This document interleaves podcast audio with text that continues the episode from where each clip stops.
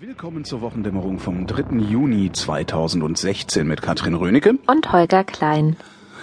Was haben wir denn diese Woche an Themen? Hä? Ich habe ganz wenig. Ich bin in Irland. Ja, und es ist gar kein Grund, keine Themen zu haben. Ich habe nur Ah, irische der Ire Themen. hat nix, ne? Du hast Der- irische Themen, Der Ire hat's so gut, der hat nichts, worüber er sich Sorgen machen müsste.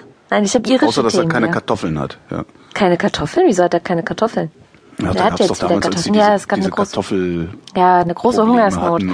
Das genau. ist schon krass. Also diese große Hungersnot sitzt den Iren bis heute in den Knochen. Das merkt man auch so. Also es gibt in Dublin überall Denkmäler, wo daran erinnert wird. Die Geschichte wird immer weiter erzählt. Und eine irische Freundin von mir meinte, dass es bis heute so fest in den Iren verankert ist, zum Beispiel unbedingt ein Haus kaufen zu müssen, um sich dann auch sicher Ja. zu fühlen und ähm, was zu haben, was einem keiner mehr wegnehmen kann und so. Das ist schon krass. Ja. Ähm, willst du aber trotzdem vielleicht erstmal mit deutschen Themen anfangen oder soll ich ein bisschen von deutsche, Irland planen? deutsche Themen. Nein, es, ach, es Ich habe so, wirklich so, nichts so mitbekommen, ne, muss ich echt sagen. Echt? So gar nicht? So fast gar nicht. Also die Nachrichten, äh, ich habe ja immer ziemlich schlechtes WLAN oder sehr schlechtes Netz und die Nachrichten lasse ich dann auch im Urlaub ganz gerne mal absichtlich an mir vorbeiziehen. Ich gucke dann halt auf irische Zeitungen und setze mich mit dem auseinander, was hier so passiert und hier so los ist. Und das ist auch das, was ich zu erzählen habe. Ah, verstehe. Ach, ich habe so, ich weiß gar nicht, so, so richtig viel habe ich diesmal auch nicht mitgebracht. Ähm, was ich ähm, eigentlich so am bewegendsten fand diese Woche, äh, ist der Tod von Rupert Neudeck. Ja, den fand ich, Rupert den habe ich auch mitbekommen und den fand ich auch äh, sehr traurig.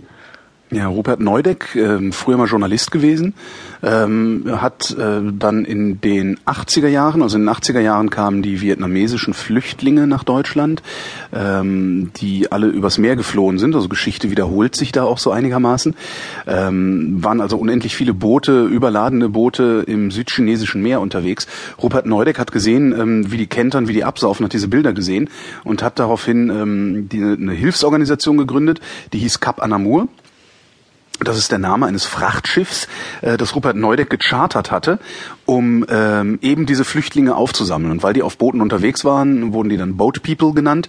Und äh, Neudeck ist es gelungen, 11.000 Menschen, knapp 11.000 Menschen, äh, vor dem vermutlichen Tod im südchinesischen Meer zu retten und nach Deutschland zu exportieren. Und äh, damals in den 80ern, als die Boat People nach Deutschland kamen, das war natürlich wesentlich weniger, als jetzt Araber hier bei uns ankommen, gab es genau die gleichen Diskussionen. Ja, also die Rechten haben gesagt, die integrieren sich nicht, das ist alles ganz furchtbar, das ist der Untergang des Abendlandes, bla bla bla bla bla bla bla bla. Heute erleben wir, äh, dass die Boat People und deren Nachfahren hier ähm, wahrscheinlich deutscher sind als die meisten Deutschen, die hier so rumrennen, also sehr, sehr gut integriert sind.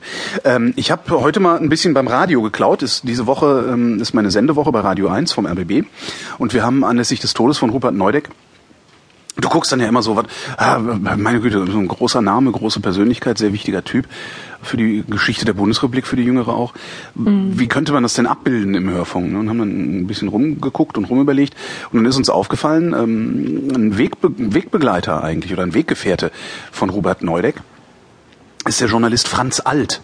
Franz Alt war früher, ähm, der ist ja jetzt auch weit über 70, glaube ich schon. Ähm, Franz Alt war früher unter anderem äh, Journalist beim Report, also bei diesem ähm, Investigativmagazin im ersten Fernsehprogramm. Und äh, den hatten wir gefragt, wir, nun, also machst du machst ja so ein bisschen gefühliges Interview, so, ne, was ist das denn für einer? Also weil was Rupert Neudeck gemacht hat, kann man in der Wikipedia nachlesen, die Ja, ja. Boat People Geschichte und was er dann noch danach noch gemacht hat, hat er nie aufgehört. Nee, Er niemals. wirklich bis zu seinem Tod Ja. hat der hat der immer weiter Flüchtlinge und, und, und sich gekümmert und geholfen und sonst was. Von dem ist ein Zitat überliefert. Ähm, Neudeck äh, hat irgendwann mal gesagt, ich will nie wieder feige sein. Ja.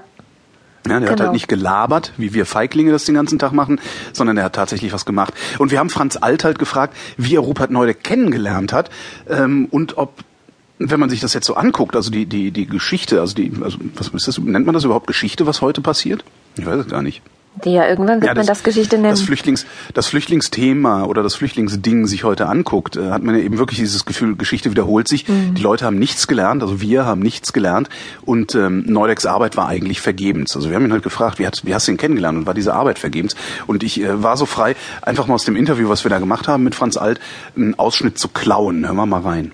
Der kam 1979 in unsere Redaktion in Report Baden-Baden und sagte, habt ihr die Bilder gesehen gestern Abend in der Tagesschau? Wir müssen etwas tun. Da ertrinken Tausende. Und wir sitzen da und zeigen ein paar Bilder und das war's dann. Und wir haben uns angeguckt und gesagt, ja gut, Journalisten sind Journalisten.